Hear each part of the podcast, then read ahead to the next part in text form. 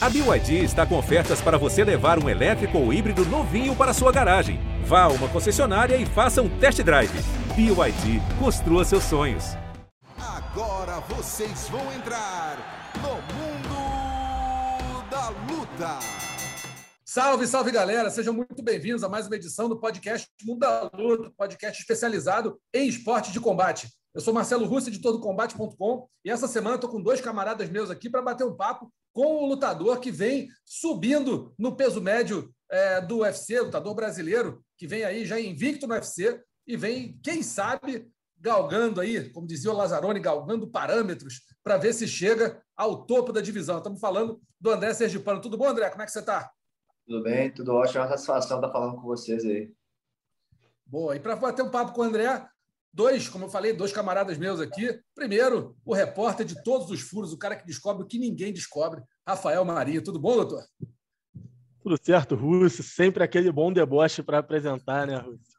Mas para estar aí mais uma vez. Vamos lá, que teve bastante brasileiro lutando esse fim de semana, então tem muita coisa para a gente falar. Muita coisa para a gente falar. E a outra camarada nossa aqui de longa data, né? Madrinha, não, madrinha não. Anaísa, tudo bom, Anaísa? Como é que você está? Comentarista do UFC 269, o cara principal do UFC 269. Quero, quero reiterar aqui Rafael Marinho, que deu furo de duas semanas antes do UFC anunciar oficialmente a luta entre o Israel Adesanya e o Robert Whittaker foi anunciada no sábado. O Adesanya ainda foi lá, ó, gerou polêmica. Eu queria ir lá na careca do dono e falar, ó, mas o Marinho falou isso antes. Que a Adesanya foi lá na rede social, falou que não tinha nada assinado. Aí o Dana falou, ah, não tem nada assinado não, meu filho. Então, querido, olha só, não luta. Vou passar para o próximo. Eu não minto aqui. Quem não mente aqui é Rafael Marinho, isso sim. É, ah, cara, a, gente todo mundo notícia, a gente deu essa notícia, na verdade, dois meses atrás, só que a equipe do Adesanya fez muita pressão nos bastidores para tentar levar esse evento para a Oceania, né? Então eles ainda estão tentando levar esse evento para a Oceania, mas o UFC já ah, descartou essa possibilidade, já marcou o evento para Houston. Então vai ser em Houston mesmo. Acredito que o Adesanya vai lutar, que isso seja só a última tentativa, a última cartada dele de pressionar o UFC. Sergipano, vamos começar batendo papo contigo a respeito dessa última luta, depois de uma finalização histórica contra, contra o Ronaldo Jacaré. Agora, uma nova finalização também muito importante em cima do cara que nunca tinha sido finalizado, você se mantendo invicto aí no UFC com quatro vitórias. Conta pra gente como é que foi um pouquinho dessa luta, o que, você sentiu lá na hora da, da, da disputa mesmo, e como é que você vê teu, teu futuro aí depois desse combate. Bem, eu treinei bastante para esse evento, né? Eu vinha com um camp muito forte para lutar contra o Driga do EPS. Aí ele se machucou, faltando um mês o Eric Enders entrou na luta.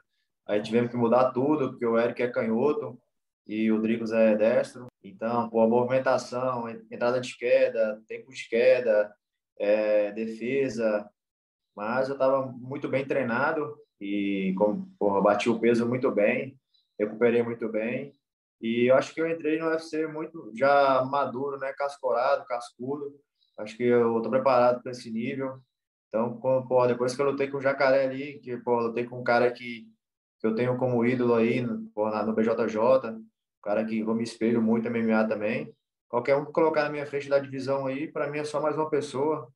É, não tem esse, esse parâmetro de, de olhar para outro lado e ver um cara grande, forte, o cara vai me ganhar, não mesmo sabendo das qualidades do Eric Andes aí, mas pô, tô muito feliz com a vitória aí, só comemorar. Sérgio Pano, depois de uma vitória em um evento que o Dan White fez open bar de bônus, foram oito bônus distribuídos. Você não levar nenhum, te chateou, te irritou? Pô, Qual foi a reação eu acho que disso? ser chateado você fica, né? Porque todo mundo que eu conversei, eu recebi vários elogios de vários mestres do jiu-jitsu aí, a galera da velha guarda comentando as minhas fotos aí, meus vídeos, falando que foi uma transição muito bonita. E a gente que representa o jiu-jitsu, pô, a gente fica muito feliz, né, com as pessoas. E eu fiquei chateado, né, assim, eu acho que a transição foi muito bonita, mas eu entendo que no evento onde tem muitos atletas de alto nível e ranqueados, e onde acontece vários nocautes, né, e várias surpresas, como aconteceu, né, a da Amanda Nunes, a do, do da descida do corpo lá do 5-7, lá o moleque veio e passeou em cima dele, e pô, o Pedro Munhoz lá e o Dominique fizeram uma guerra, né?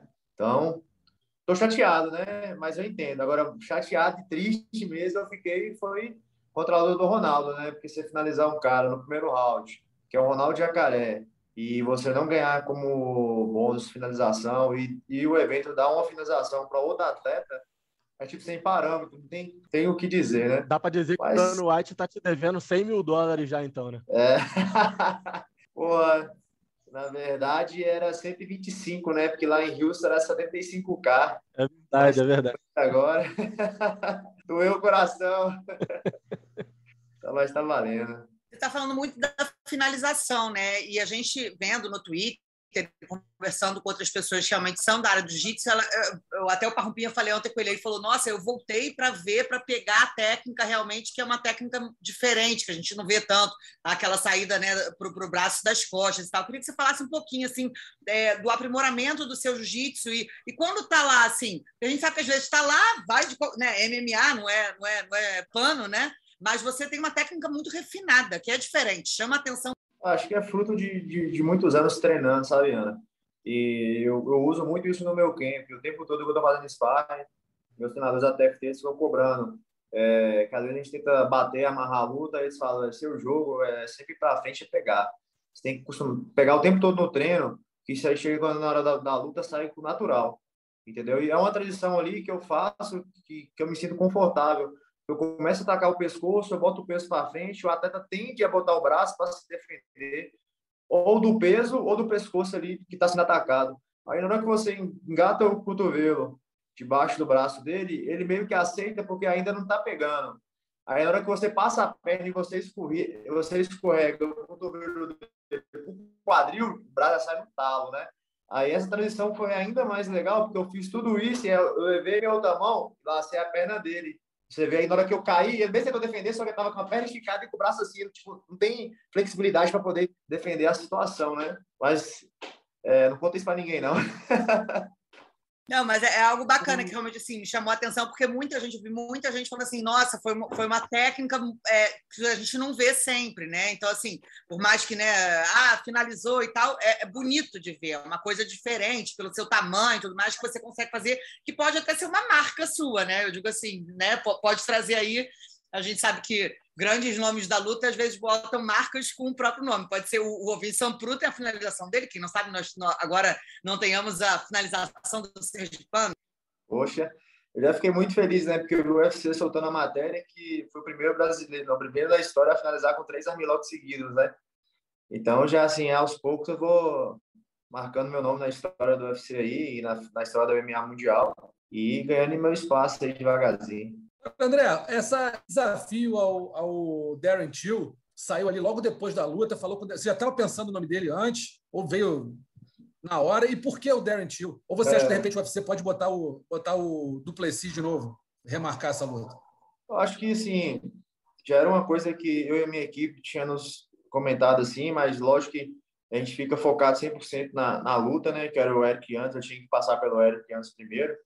É, mas eu já tinha comentado com o meu treinador, falado sobre essa, falou que era uma boa luta, e eu falei para ele esquecer de falar comigo, porque se eu ganhasse a luta, né, porque você fica muito cheio de energia ali, acaba esquecendo as coisas.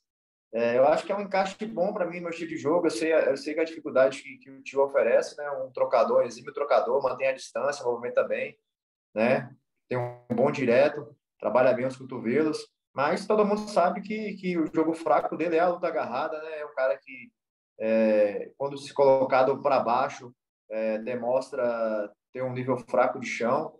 Então, acho que é o caminho, olhando para cima das pessoas que estão mais ranqueadas do que eu, é um caminho que, que eu posso ter uma melhor facilidade para buscar a vitória, né?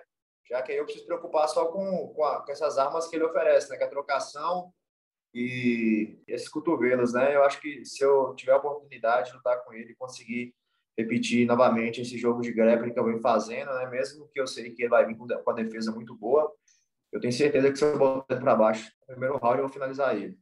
Só que eu lutar de novo com o Drico de Perez aí agora acho que vai levar um tempo, né? Ele operou o braço, foi o cotovelo, foi o ombro, vai passar por um momento de recuperação. E agora que eu sou décimo terceiro do ranking, ele tem que correr atrás, né? Buscar umas vitórias primeiro aí para poder chegar perto aí, né? Olhar para baixo e essa hora só para agradecer a Deus. Marinho, vai lá. E já houve alguma conversa com o UFC para negociar essa luta com o Darren Till? Você fez o pedido, mas como é que já tem uma informação de como eles receberam o seu pedido? Nada ainda não. Eu conversei com o meu empresário hoje, Alex Davis. Ele falou que é, passar essa semana aí ele vai conversar com o UFC, ver o próximo passo. Até porque acho que foi ontem ou, ou foi domingo, não sei, já aconteceu a festa do UFC, né, dos funcionários do UFC. Então, acho que todo mundo também merece descanso, né? Eu, pela luta que eu acabei de fazer, os funcionários que trabalham, trabalharam no meio da pandemia o ano todo, né? Então, nossa depressa, nossa aconteça, né? E você pensa em voltar a lutar quando, Sérgio? Cara, velho, graças a Deus, na luta em si eu não machuquei, só na, justamente na transição ali, porque eu tava nas costas, na que fui passar, girar, senti um pouco meu joelho, na hora que esfriou eu tô sentindo ele, ainda vou esperar uns dois, três dias aqui para ver, para eu tô, vou estar tá pronto. É ainda melhor estar contra ele na casa dele, na pressão total contra ele, né, 20 derrota. e se eu ganhar, se a luta acontecer ganhando dele lá, aí eu consigo pô, marcar meu nome na divisão aí e entrar entre os top 10 com certeza. Categoria dos médios, especialmente para a galera do Brasil, uma categoria muito especial, com o domínio todo que a gente teve durante anos do Anderson, é uma categoria que eu acho que as pessoas ficam nessa pressão né, de ter um, um novo Anderson, um novo representante. Tem pressão, não tem pressão? Você enxerga que existe realmente assim é, essa coisa dos fãs e como corresponder a tudo isso? Eu acho assim, comparar o Anderson é, é incomparável, sabe? Porque, tipo assim, o Anderson Silva só existiu um, entendeu? Eu acho que vai demorar muito aí para fazer o que o Anderson fazia com tanta maestria, né? É, eu vi até uma postagem aí, nosso amigo André do Combate falando que é, vem quatro brasileiros fortes, né? Eu, Blindado, o Poatan e o Robocop. Então, mostra que o Brasil está muito bem representado na divisão é, a gente sempre vai ter essa cobrança, né?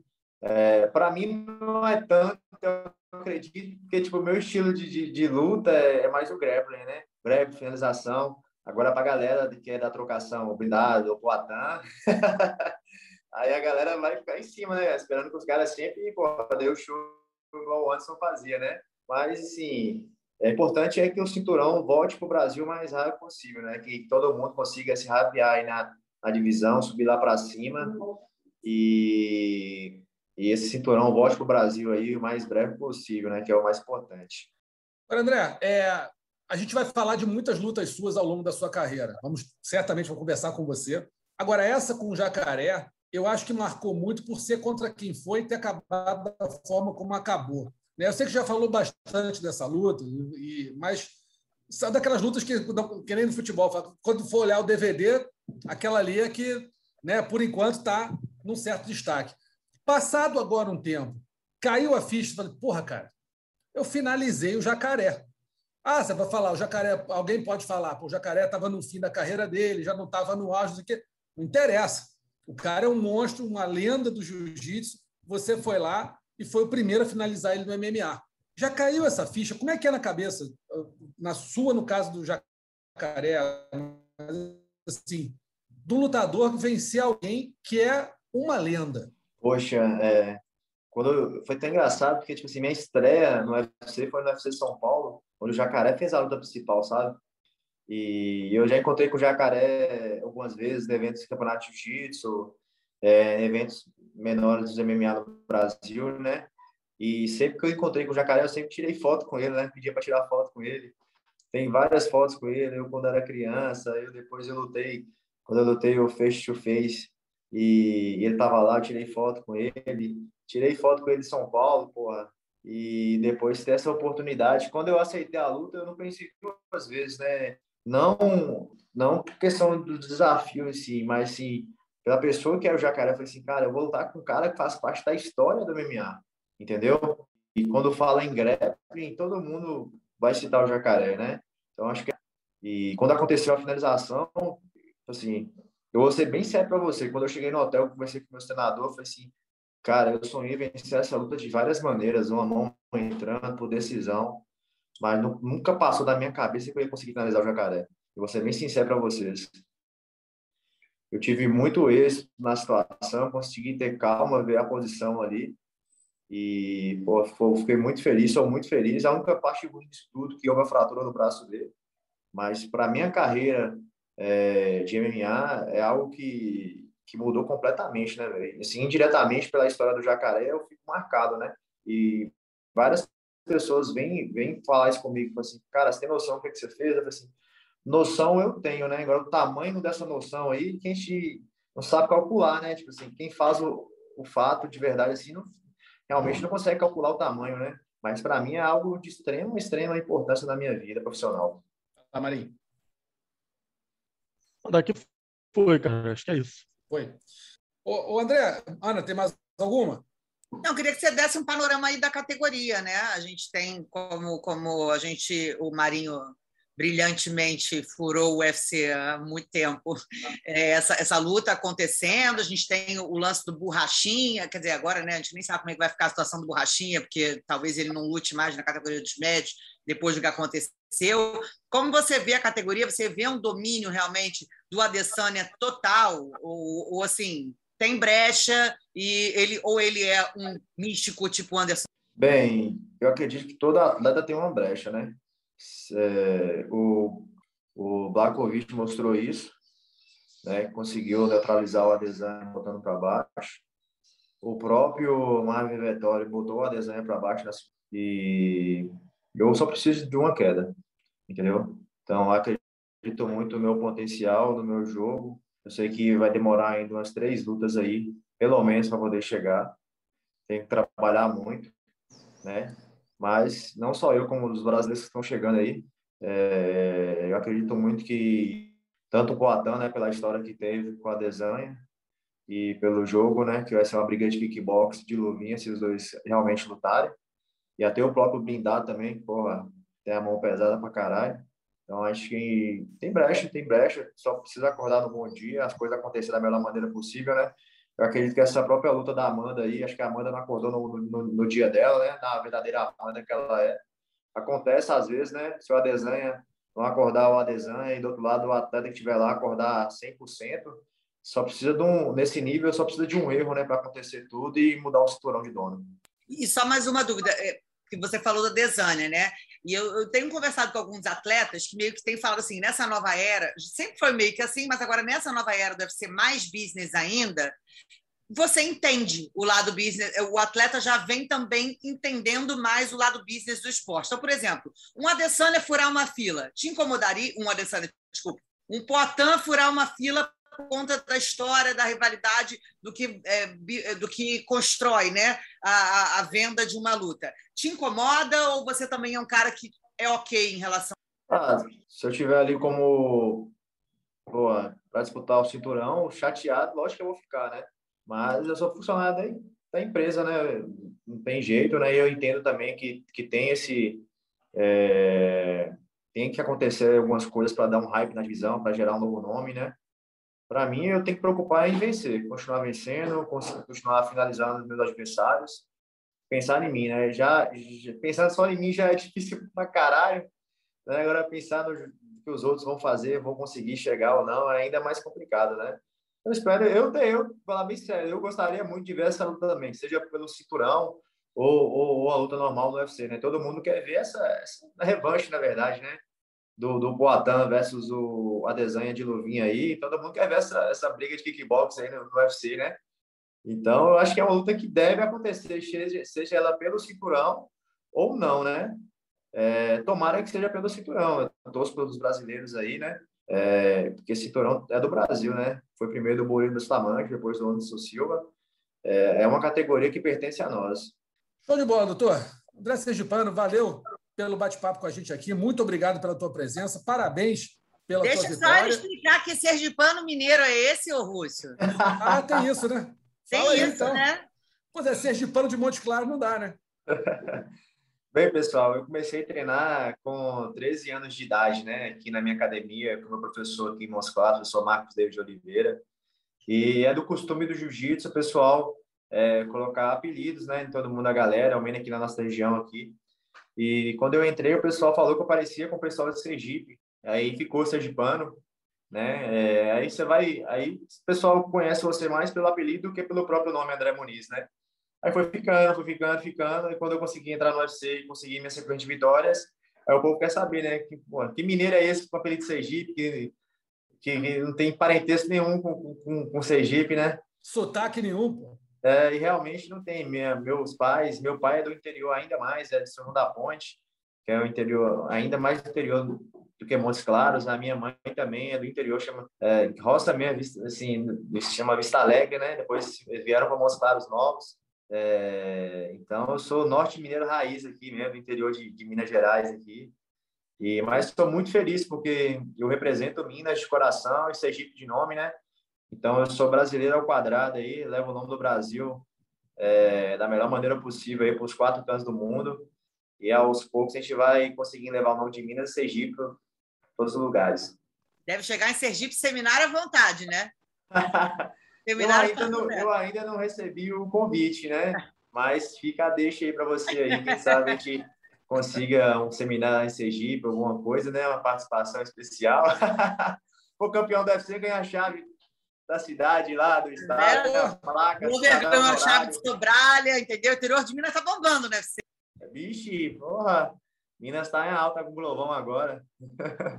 Sergipe, só pra, antes da gente terminar aqui, você torce para futebol não? Você tem time de futebol? Tenho, cara. Eu tô até sofrendo. Meu time Cruzeiro tá na Série B, velho. Isso que eu perguntar. O cara foi campeão brasileiro esse ano ainda para sustentar aqui. Eu ainda tive que escutar hoje, sabe por quê? Eu tenho uns amigos que sabem que eu sou cruzeirense, né? Que como eu fui pro DCC do ranking, e eles falam, 10 terceiro é galo, pai. 13 é galo. Entendeu? Eu tive que escutar isso ainda hoje, você acredita? Fazer o quê, né?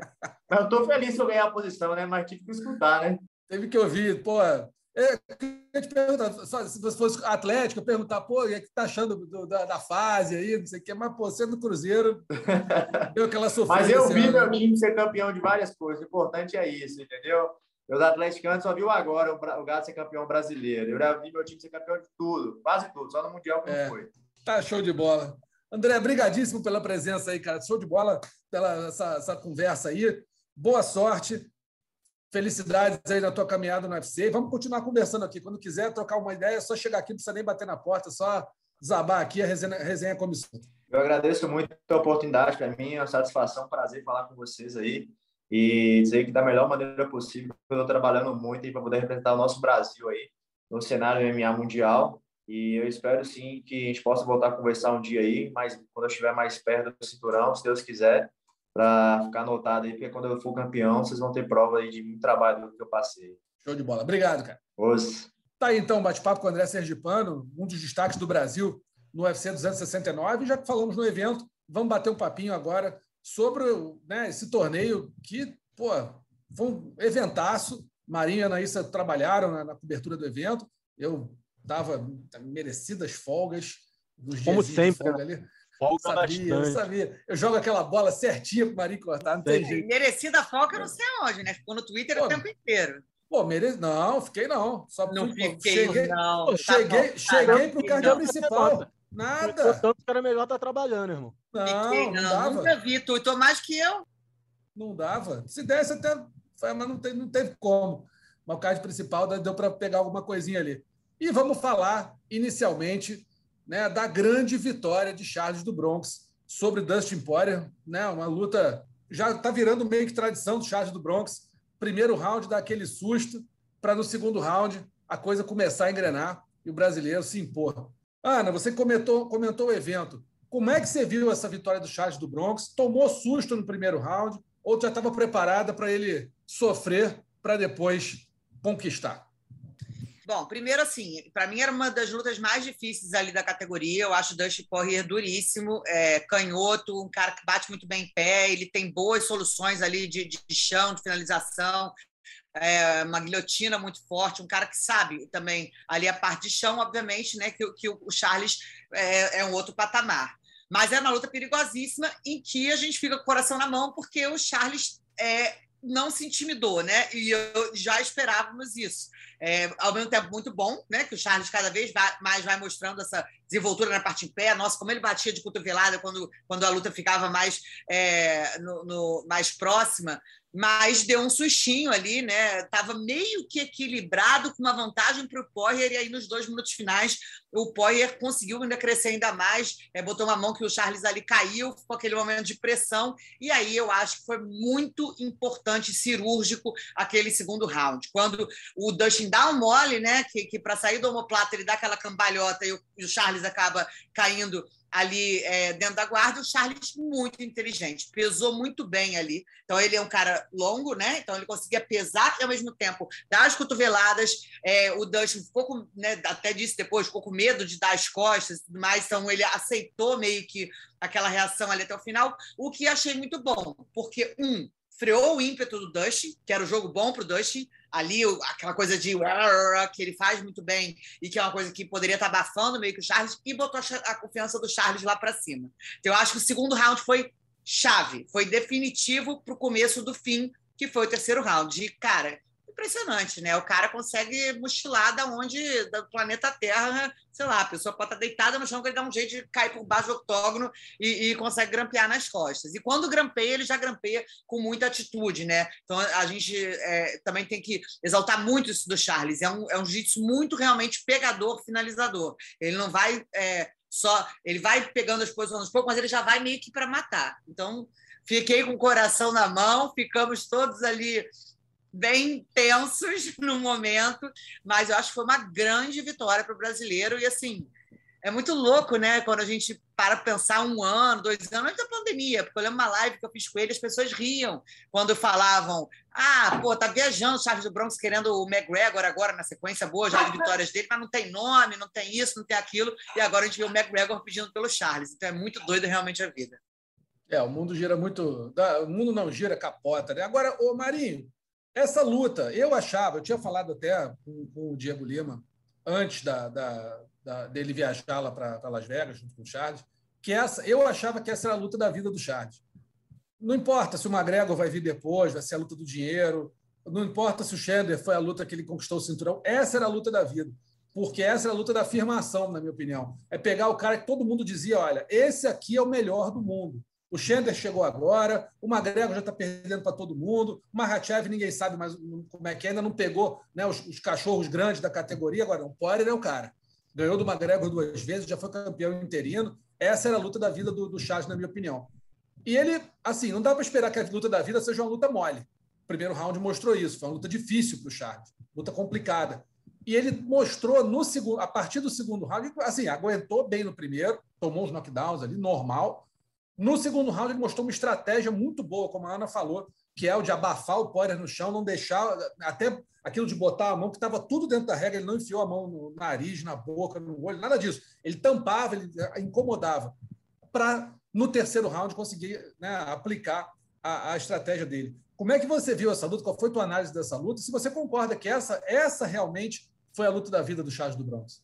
Cara, pelo menos até aqui acredito que sim era uma luta que, antes da luta, eu considerava o Poirier como um dos piores jogos para o Charles enfrentar, porque é um cara que tem um boxe muito preciso, as mãos muito rápidas, se movimenta bem. E o Charles é um cara que pegou gosto pela trocação, ele gosta de começar as lutas trocando.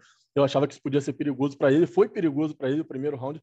Foi um round que ele perdeu e correu muitos riscos, mas acho que ficou muito claro também a relação de confiança dele com o corner ali na mudança de estratégia, porque todo mundo sabe que o carro-chefe do Charles é o jiu-jitsu, mas ele é um cara que se empolga na trocação, que gosta, ele mostrou que escuta muito o corner dele, o corner pediu para ele mudar, ele procurou rapidamente a luta agarrada, conseguiu a queda, mostrou que é completo, ele, ele tem uma trocação boa, mas o jiu-jitsu, ele é muito acima de qualquer um, então ele não precisa se arriscar tanto, acho que a, tanto essa luta como a luta com o Michael Chandler precisam servir de lições para ele para corrigir para as próximas, não precisa sofrer tanto antes de dominar no chão. Acho que ele pode procurar mais cedo, não precisa esperar sentir golpes. Ele balançou nessa luta, recebeu golpes duros, golpes limpos, mas ele mostrou que é campeão de fato, que merece o cinturão. Acabou com a historinha de que não tem coração, de que desiste, como outros lutadores falaram, de que não é isso tudo. O Justin Gates falou, o Dan Hooker falou, outros caras falaram.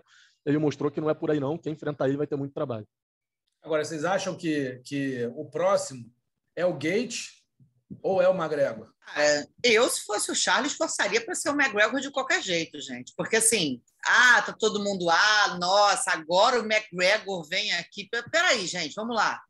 Acabei de, acabamos de falar com o Sergipano. O business é outro. O mundo hoje em dia é esse aí. Então, o Charles, pô, já queria muito tempo a luta com, com o McGregor. E o McGregor aposentado ou não aposentado, de, parece estar tá pesando, sei lá, 90 quilos, 84 quilos ou não, é a, é a money fight, gente. Não é à toa que o próprio Dustin, né? Ele, ele não disputa ali o cinturão para ir lutar contra o McGregor. Então, assim, é uma luta que te dá projeção, é uma luta que te dá nome, é uma luta que te dá dinheiro, é uma luta que te dá muitas opções, entendeu? Então, assim, eu, eu, Ana, se fosse ele, tentaria subir essa hashtag. Eu acho que, para mim, faz muito mais sentido, ainda mais enfrentar agora, nesse momento, entendeu? Nesse momento, para mim, faria mais sentido logicamente, para a carreira, pegar o McGregor. Se vai acontecer ou não, quando vai acontecer ou não. Ah, se o McGregor vai é, demorar não sei quantos meses, aí vai pegar o Gate antes. Não sei, entendeu? Mas, assim, num, num, num negócio prático, eu pegaria o McGregor. É, na, na, entrevista da semana passada, o Diego Lima até falou para a gente, Marinho, que ele acreditava que o McGregor não ia mais descer para o peso leve. Então, ele estava até propondo, ele propôs na semana passada uma luta com o McGregor no meio médio. Falou que o Charles não tem problema nenhum de lutar com o McGregor no meio médio e que era a luta que eles queriam. Apesar do Charles ter dito para a gente na semana anterior que não lutava pelo dinheiro. Eu perguntei para ele: dinheiro, a luta do dinheiro ou a luta do legado? Ele falou: legado, sempre. Mas, já que agora o legado está mais consolidado um pouquinho, não tem problema nenhum de fazer uma luta por dinheiro, ainda que seja no meio médio. Como é que você vê essa luta acontecendo no meio médio? Como é que você imagina que essa luta aconteceria no meio médio para o Charles? Cara, não vejo essa luta acontecendo no meio médio, porque acho que se o UFC estiver disposto a dar a chance para o McGregor de enfrentar o Charles, o McGregor vai querer que valha cinturão. É a chance que ele tem de furar a fila e voltar a ser campeão. Então, eu acredito que se essa luta acontecer, vai ser no peso leve, mas não acho que o UFC vai dar para o McGregor já a disputa de título. Porque Você dessa vez. Ser, acho que, tá, cara, acho que ele está bastante embaixo do ponto de vista esportivo, por mais que do ponto de vista do, do show, do business, ele ainda, ainda seja um nome grande, mas acho que do ponto de vista esportivo ele está muito embaixo. Acho que ele faz alguma outra luta antes, pelo menos, e acho que o, dessa vez, apesar do Dana não ser um cara que a gente possa confiar muito, mas acho que vai ser o que o Dana disse, Charles contra Justin Gates. Mas aí também tem o perigo, né, Marinho, de se botar, por exemplo, o McGregor contra... Quem o McGregor pegaria? Tony Ferguson, Islam Makhachev ou Justin Gates? Tá, tá bom, o Gates vai lutar com o Charles, por exemplo. Então pega, pega mais um aí. Olha, ou trilogia com o Nate, com Nate Dias, todo mundo sempre fala. Pois é, cara. Corre o que... risco, não, mas corre o risco dessa luta com o Charles não acontecer mesmo, né? Porque ele pode, para qualquer um desses três, ele pode perder, é muito real que ele perca. É, mas acho que não necessariamente o McGregor precisa enfrentar o Makachev ou o Darius. Ele poderia enfrentar o Rafael dos é, Anjos, é, ele pode enfrentar o Nate Dias, ele pode enfrentar algum outro nome mais expressivo no peso meio médio como ele enfrentou da outra vez o Donald Cerrone, ganhou e foi disputar o título, entendeu? Então, acho que o McGregor não necessariamente precisa seguir o padrão que qualquer atleta precisa para chegar numa disputa de título. Ele só precisa ganhar de alguém. É, então, tem que escolher bem esse adversário aí, porque no peso leve está difícil. A não ser que pegue um frangolino lá para baixo e aí tudo bem. Aí vamos embora. Mas eu acho eu acho que o Charles vai pressionar para lutar com o McGregor. Ainda, e vai, a cartada dele do convencimento vai ser: ó, lutamos até no meio médio se ele quiser. Aí vai depender do McGregor reabrir mão de, do, do, cinturão, né, disputar o cinturão peso leve, para enfrentar o brasileiro no, no, peso meio médio numa super fight, aí, sei lá, que não valeria nada, não valeria cinturão. O Charles ganhava dinheiro sem jogar o cinturão dele, sem botar o cinturão dele em jogo, que seria, pô, melhor dos mundos, mas não sei, tem, Apenas, tem ó, evento é voltando no Brasil, evento voltando no Brasil, numerado, que validade, o pessoal odeia o Conor McGregor, negócio do Aldo, não sei o quê. Pô, tem jogo aí, cara. Tem jogo é, demais. Jogo tem. O McGregor tem jogo em qualquer cenário. Que a é grana come solta mesmo e pode ser tudo. Mas não sei, no Brasil, eu acho que seria um. Charles e Gate no Brasil seria uma muito explosivo. Só que Charles tá bom. Gate, Mas eu acho que as pessoas não conhecem tanto o Gate no Brasil. Aí, mas, é, então, aí é contra, imagina, mas imagina um Charles e McGregor no Brasil. Não, seria sensacional. Eu só acho difícil acontecer. Acho, acho, acho difícil acontecer, a não ser que ele force. Em qualquer lugar do mundo, cara. Oi? Charles e McGregor vai ser maior que Charles e Gate em qualquer lugar Não, do mundo. Não, concordo, eu concordo, eu concordo. Só que eu acho que, como parece muito pouco provável que o McGregor desça para o peso leve e que o UFC deixe o Charles lutar com ele no peso meio médio, porque desperdiçar uma luta do Charles que valeria cinturão por uma superfight que não vale nada a não ser o entretenimento, eu acho que é, assim, é mais viável acontecer o Charles e o Gate aí sim no Brasil. Acho que o McGregor... Agora eu pilhei muito nessa ideia de... Imagina aqui, Pode cara, ser. o caldeirão que ia ser. Não, ia ser um caldeirão violento, mas assim, o McGregor lutando em Las Vegas, no horário deles lá, sabe, fazendo a promoção toda lá, o negócio todo lá, é outro planeta. Não é lutar, lutar no Brasil para o pay-per-view. Eu acho que a, o pay-per-view é muito afetado por essa, por essa mudança, McGregor no Brasil ou lá.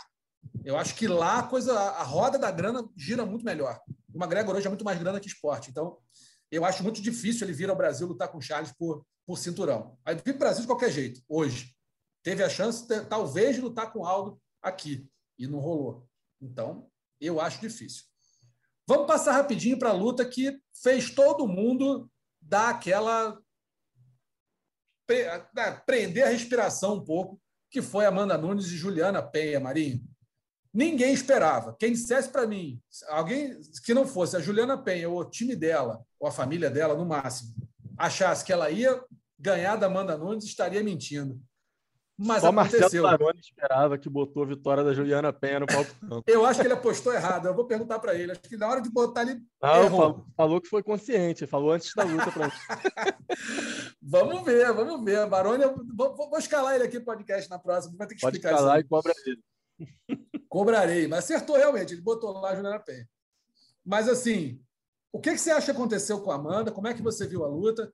E o futuro da Amanda Nunes agora? O que, que é revanche imediata? Você acha que a Juliana, apesar de estar falando que quer e a Amanda aceitando, pode acontecer alguma outra coisa? O que, que você acha? Cara, a revanche imediata tá com cara de que vai acontecer. O Dana já falou, já se colocou aberto a isso. A Amanda falou que quer, a Juliana Penha falou que quer não tem trabalho mais fácil do que esse para o matchmaker, né? Todo mundo quer, então é só a marca escolher a data. É, acho justo, ela é uma campeã que foi dominante por muito tempo, ainda tem o cinturão do peso pena, então acho natural ela ter essa revanche imediata. É, sobre a luta, é muito difícil especular por que, que ela lutou daquele jeito, sem falar com ela. Acho que tem que esperar ela se pronunciar mesmo, dar uma entrevista. É difícil entrevistar a Amanda pra caramba também, mas só ela pode dizer, cara. Do ponto de vista da estratégia, pareceu que não aceitou os golpes limpos que levou da Juliana Penha no segundo round, quis resolver em pé mesmo, pareceu que era ali uma questão de honra resolver em pé, quando na verdade ela domina o primeiro round quando a luta vai para o chão, porque enquanto a luta estava em pé, ela chegou a levar alguns golpes também da Juliana Penha. No chão ela foi bem, conseguiu controlar, apesar de ter sido pouco contundente, pouco agressiva mas controlou bem, administrou a luta. Agora, no segundo round, ela pareceu querer resolver em cima de qualquer jeito. Ela lembrou muito o que a Cyborg fez na luta contra a própria Amanda, entendeu? Que se abriu, tentou ir para a loteria e a Juliana Penha foi mais precisa, conseguiu resolver a luta ali. Agora, por que, que a Amanda lutou desse jeito é muito difícil dizer sem falar com ela. Ana, no, no universo dos, das teorias da conspiração, acho que já fez aí uma, coleção na sua agenda. Que que, o, que, que você acha que aconteceu? Existe uh, fundamento em alguma teoria da conspiração? Não vou falar de entregar, que isso aí para mim é coisa de maluco, sabe? Débil é, mental mas mesmo. A maluquice está aí, não, não né, cara? Eu estou impressionada que até agora eu encontro pessoas falando isso. Não, cara, já ouvi assim, já ouvi que ela, pô, ela era muito, né? É, é, zebra nas casas de apostas, a própria Amanda foi lá, botou um dinheiro em cima oh. da Juliana Penha e perdeu para poder ganhar. Como se a Amanda um ganhasse pouco para lutar. Porque né? a bolsa dela não é. Gente, pelo amor de Deus, gente. A gente está falando de muita coisa envolvida. Primeiro, assim, credibilidade do evento, existe controle sobre isso, quando tem aposta muito fora do, do real. Então. Não, e o lutador é... não pode apostar nele mesmo. O lutador não, não pode apostar nele, é, na, na derrota dele, pode apostar pessoa... na vitória, na derrota não pode uma outra pessoa, entendeu? Apostando em nome dela. Gente, mas é uma teoria muito louca, assim, porque eu acho que desde a Copa de 98, acho que meio que a gente vê isso, assim, quando o cara é muito favorito, muito campeão, um meio que brasileiro não aceita perder, né? E acho que algumas coisas ajudaram a esse sentimento ainda maluco, assim, triste por um lado, querer achar uma razão por outro, né? É, que foi realmente assim, a finalização a Amanda cansou, nitidamente acho que isso não tem como negar, como o Marinho falou, a gente tem que ouvir muito dela, eu tenho algumas coisas na minha cabeça, não sei se foram as coisas que aconteceram realmente ou não, mas assim, obviamente não estava com os ganchos ali, a posição não estava tão encaixada, acho que ela, ela, ela é, não entregou, como a gente fala, entregou, ela bateu pelo cansaço, gente, acontece, já aconteceu, às vezes você não está no dia bom, e acho que uma série de fatores, de fatores técnicos aconteceram ali, Acho que precisa é, ver o lance, como a gente falou. Ela, há dois anos ela não estava nesse peso, lutava muito na categoria de cima, trocou a preparação física, veio para essa categoria talvez com poder menor de absorção por conta do corte que é, não sobrou tanto, então talvez isso deveria ter sido adequado. Precisamos saber dela. Foi um fator? Pode ter sido um fator. Então, eu acho que a Amanda vai ali depois do primeiro round, né? Tem todo aquele negócio de sorrir e tal, mas que talvez faça parte um pouco da estratégia dela, de, de não sei o que ela e o Corner tinham. E aí ela se perde na trocação, aceita muito o jab da, da, da, da Juliana, que acha uma distância, ela consegue jabear, colocando a cabeça para trás e consegue conectar muito bem ali na Amanda. E seria um momento técnico também da Amanda sair, da Amanda não aceitar aquela trocação é, franca, de, de ter alguns outros recursos que a gente sabe que ela tem.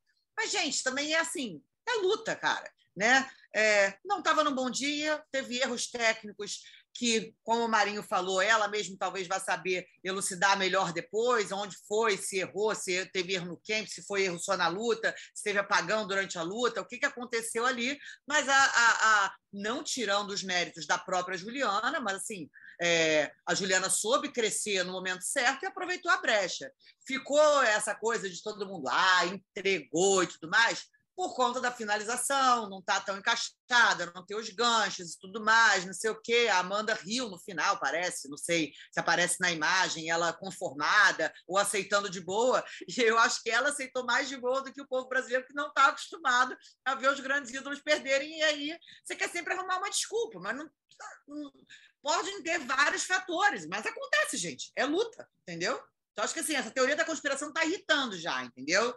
De entregou a bolsa de aposta, que é muito passional demais e assim, não, menos. É, isso é eu... maluquice. Isso é maluquice, eu, isso eu nem comento. Eu, eu, eu, assim, eu concordo com o Maria que especular é exercício de adivinhação, né? É, eu posso falar do que eu vi. Eu vi a Amanda Nunes cansando, como ela não cansava desde a luta, desde aquela fase pré-Cat Singano. Né? Cansou, e era, e era, um, era uma, uma, uma, uma crítica que ela recebia sempre Amanda cansa depois do primeiro round, segundo round já está cansada, não sei o que. Sempre ouviu sempre. Isso, ponto número um, ela cansou. Dois, outra coisa que eu vi: Juliana Penha não teve medo da Amanda Nunes. Nenhum momento. Ela foi lutar com a Amanda Nunes de igual para igual. Ela foi encarar sem estar derrotada previamente na cabeça. Terceira coisa que eu vi: Juliana Penha e Amanda Nunes têm mais ou menos o mesmo biotipo, braço muito longo. E a, e a Juliana estava conectando muito bem os jabs dela né? braço longão. Lá de trás ela acertava e a Amanda foi tomando. Tomando, por quê? Não sei. Estava cansada, não estava bem preparada, não sei. Isso não tem como a gente dizer isso. Cansada estava, bem preparada não tem como. O corte de peso complicou? Também não sei. Sei que ela ficou muito tempo no peso pena e essa foi a primeira luta depois de muito tempo no peso galo. Por mais que a, que a preparação física tenha sido bem feita, há fatores ali que podem atrapalhar. Não estou dizendo que atrapalharam, mas podem atrapalhar alimentação, é, eliminação de líquido, a preparação física, como foi feita, se foi bem feita, se não foi. Isso a gente não sabe, a gente não tem como dizer. Mas Cara, são mas, fatores. Assim, sem querer interromper, assim, aquilo que eu falei, vira uma especulação. Tipo, a Amanda, assim, ela, a última vez que eu lembro da Amanda cansar foi na primeira luta contra a Valentina, que o terceiro round ela tá muito cansada, uhum. sobrevive ali. Depois disso, ela fez cinco rounds com a própria Valentina, fez cinco rounds Sim. com a Germaine, com a Felícia talvez possa ter sido, ela teve Covid, né? A primeira vez que a luta contra a Juliana Penha foi marcada, é. foi cancelada por E COVID. ela mudou a preparação física para essa, né? É, não sei se causou, se isso causou alguma, alguma coisa que possa ter prejudicado, mas são coisas que a gente vai ficar assim, especulando, mas só ela vai poder dizer. É, concordo, concordo. Só ela vai poder dizer. Por isso que eu estou falando, as coisas que eu vi. O que eu vi foi a Juliana Penha lutando muito bem. A Juliana Penha estava bem preparada fisicamente, ela não cansou e ela encarou Amanda Nunes como pouquíssimas lutadoras nos últimos tempos encararam, talvez só a Valentina. Encararam de frente. A Cyborg encarou, mas a Cyborg teve aquele negócio. Quando começou a tomar o atraso, ela quis, de qualquer maneira, tentar manter, aquele, manter a briga. E vou para cima que eu vou conseguir. Acho que a Amanda fez um pouco isso no fim da luta. Tava mal, tava cansada, desgastada e tentando, tentando, tentando. Não, teve uma estratégia, não teve um plano B ali. Pra, ó, se você estiver cansado, estiver na merda, o que, que você faz? Agarra, clincha, sei lá. Ai, roda, mil possibilidades. É. Não entra ali Isso, naquela coisa louca ela, ela não tá executou. Pois é, não sei se ela tinha ou se não tinha, mas ela não executou. Então, assim, baita vitória da Juliana Penha, em cima de uma Amanda que me pareceu não tá, não ser a mesma Amanda das últimas lutas, mas talvez a Juliana tenha forçado ela a não ser a Amanda das, das últimas lutas. Baita vitória da americana, conquistou um cinturão improvável, uma das maiores surpresas. Não é zebra, é. Na, na bolsa de, na, nas cotações lá, acho que a quinta maior é, zebra em termos de, de, percentual de apostas e tudo, a quinta maior zebra. Mas foi uma baita vitória da Juliana Penha, conseguiu né, o cinturão é, que ninguém esperava que fosse conseguir. E agora resta saber se vai fazer a, a, a revanche imediata, se a Amanda. O Marinho falou, a Amanda topou, ela disse que quer, o UFC vê com bons olhos, é ver a data e marcar. Mas talvez, né? Vamos ver se as coisas vão andar assim mesmo.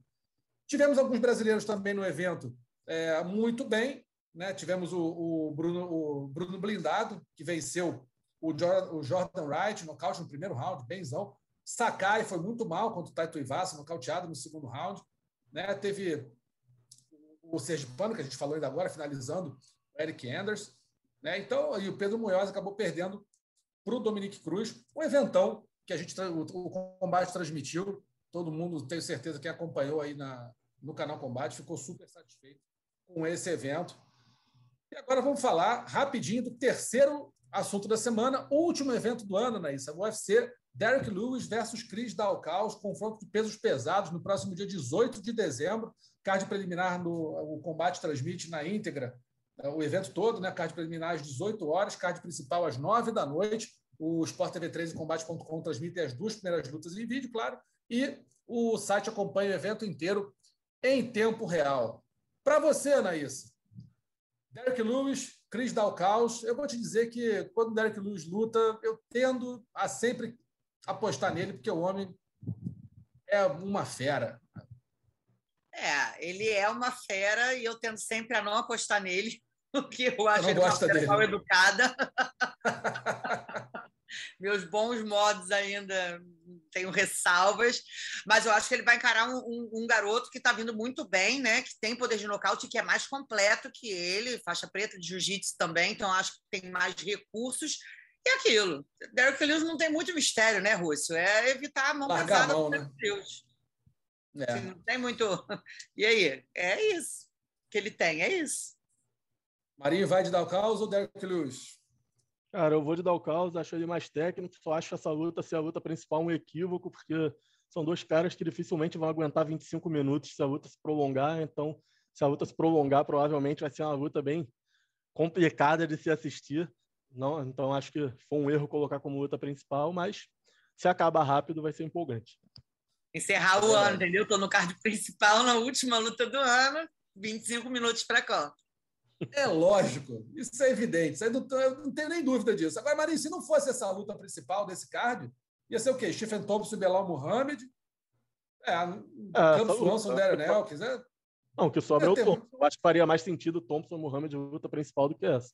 Mas eu acho é que mesmo? é por causa da categoria, né? Então, assim, é uma luta que pode descontar um cara aí, porque vai ser Enganu e Ciro Ganê, né? Em janeiro, acho que já. Sim, sim. Eu acho que são dois caras que não faz, faz muito sentido fazer uma luta principal de cinco rounds, entendeu? É. Não, eu tendo a concordar com você, mas já. Tempo é demais é... para eles dentro do octógono, né? é, porque aquilo, né, cara? Se, se cansa, vira uma, vira uma valsa, né? Pois é. Pô, dois grandões lá dançando valsa é meio desagradável. Bom, de brasileiros, a gente tem Amanda Lemos contra Angela Rio, Rafael Assunção contra Rick Simon, Carlos Diego Ferreira contra Matheus Gamrot, e Raoni Barcelos e Vitor Henry. Vitor Henry entrou aí de última hora. Melissa Gato contra Cijara e o Banks. Esses aí, Anaísa, tem algum que você queira, você acha que tem mais potencial de fazer uma luta maneira? Acho todo mundo ligado na luta da Amanda, né? Porque ela vai pegar é. um atleta com nome, que não está numa boa fase, mas tem o um nome. A Amanda pelo contrário, está numa ótima fase, é, mãos pesadíssimas. Então, eu acho que assim é uma luta super interessante para a brasileira se firmar cada vez mais na categoria em cima de um nome como o da Angela Hill. Categoria peso palha, né? Tá, a Amanda Lemos está vindo bem aí. Concorda, Maria? Essa é a luta que mais empolga dos brasileiros? Concordo. Acho que a Amanda Lemos é a mão mais pesada do peso palha. Vai enfrentar uma lutadora que gosta de trocar, então acho um casamento muito bom para ela é uma lutadora com potencial para chegar nas cabeças da divisão. Também acho. Amanda Lemos é, tem todo o potencial para, em algum momento de 2022, de repente, ser uma potencial é, desafiante ao cinturão peso palha. A gente lembra que o UFC da, é, Lewis vs Dalcaus acontece no próximo sábado, dia 18 de dezembro, evento que encerra as atividades do UFC em 2021. Card preliminar às 6 da tarde, 18 horas, horário de Brasília. Card principal começando às 9 da noite o Combate transmite tudo com exclusividade na íntegra. O Combate.com e o Sport TV 3 transmitem as duas primeiras lutas e o site acompanha o evento inteiro em tempo real. Vamos rapidinho aqui para os destaques da semana: nocaute, finalização e uma vergonha, que é uma vergonha, mas é a vergonha. Primeiro, vamos para os nocautes. É, todos esses, esses é, candidatos a nocaute da semana estão lá na notícia, na notinha sobre o podcast do Combate.com. Você pode entrar lá e dar uma olhadinha, ver é, os vídeos desses nocautes para ver se você concorda ou discorda da nossa eleição aqui. Nocaute da semana, Ryosuke Honda, um joelhada de encontro no Jeep número 105.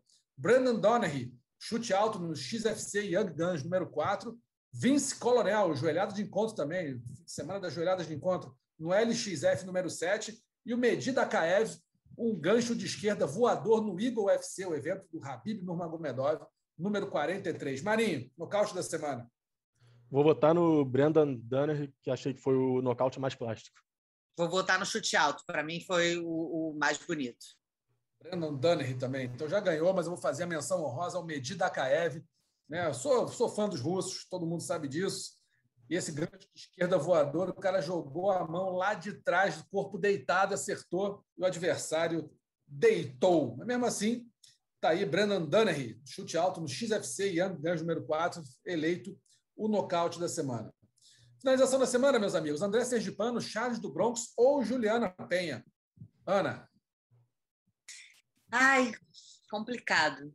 É, pelo significado, talvez Juliana, mas a posição não estava encaixada, então por isso eu não vou dar finalização. André Sergipano foi a mais bonita, mas também pelo significado eu vou no Charles do Bronx. Marinho. É... O Charles também, pelo mesmo motivo da Ana. Não estava encaixada? Juliana Penha falou que é uma, uma, finalização que ela vem trabalhando há muitos anos, que se a Amanda não batesse, ela quebrava o pescoço da Amanda ali. Você está sendo moleque e não dar crédito. Então a câmera vai ter que mostrar dez vezes, que eu nunca vi isso na minha vida. ela disse que quebrava o pescoço da Amanda se a Amanda não batesse. Mas ela diz muita coisa também, né? É. Ela cagou uma regra de, de, que a única mãe do UFC, assim, ela fala muita coisa que também a ela. Mãe, a única mãe biológica campeã é ela mesma. Tá, mas assim, desnecessário o comentário, nada a ver. Ela é mãe há quatro anos, como se fosse assim, nossa, mudança no corpo dela, enfim. É, eu tenho algumas ressalvas aqui. Você não gosta dela. Como Maria, ressalva tá também, ó, vai ter vergonha da semana, já vou botar minha vergonha aqui, imprensa americana. Calma, ah. calma, calma. Então, finalização da semana, o Charles do Bronx, voto também no Charles do Bronx, unanimidade, Charles do Bronx, finalização em cima do Dustin Poirier no UFC 269. Agora sim, Anaísa, vergonha da semana. Eu, deixa eu apresentar primeiro a candidata aqui que a gente escolheu, depois você pode vir largando o aço com a sua candidata também. Não tem como não dizer que não foi sujeira o que Priscila Pedrita fez na luta contra Gillian Robertson, luta de abertura do UFC 269. Ela estava sofrendo um matalhão, encaixadíssima, quase impossível dela não bater ou apagar ali. E, de repente, ela vai com a mão, busca o olho da Gillian Robertson, e enfia o, enfia o dedo no olho com vontade para machucar, não uma, mas duas vezes. Assim, o árbitro tem sua parcela de vergonha, que tinha que ter dado, assim, tirado a mão dela de primeira, ah, pode não ter visto, devia estar olhando para o outro lado, não sei, a lutadora saiu. Na segunda vez ele até tirou, mas aquilo ali é desclassificação. É para ser desclassificada na hora. É para tomar uma multa e é passível de, de demissão. O que a Pedrita fez ali é uma vergonha para qualquer atleta profissional não podia de forma alguma continuar. Olha, não vou dizer continuar no evento, aí é outra história. mas tomar um gancho muito grande, uma multa expressiva, era o mínimo que tinha que acontecer. Aquilo ali foi uma vergonha. Teve gente até no Twitter falando: ah, ela fez os lutadores brasileiros ficar, os brasileiros passarem vergonha pelo mundo. Não, ali, ali é erro individual, pena individual, não tem nada a ver de brasileiro, não. Mas o que ela fez foi uma vergonha, um absurdo que a Priscila, Priscila Pedrita fez contra Gillian Robertson. Ficou mal para ela demais. Todo, muita gente, até influente no, no, no, meio do MMA, pedindo a demissão, pedindo que, que ela deixasse o evento, que tomasse uma multa, fosse, tomasse uma, uma suspensão, que aquilo ali foi uma das coisas mais sujas que eu já vi é, dentro do octógono do UFC. E olha que a gente já viu muita coisa. A gente já viu briga generalizada, a gente já viu lutador é, acertando deliberadamente região genital, enfim. Mas aquilo ali foi deliberado. Ela procurou o olho, enfiou o dedo duas vezes. Isso foi um absurdo. Então, para mim, a vergonha da semana, meu voto é esse.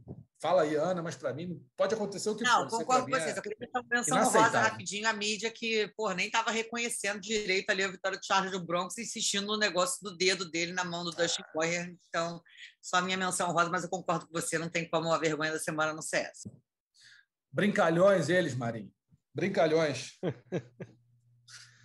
não, mas é isso aí, cara. Não bastasse não ter batido peso para a luta. Ainda teve isso.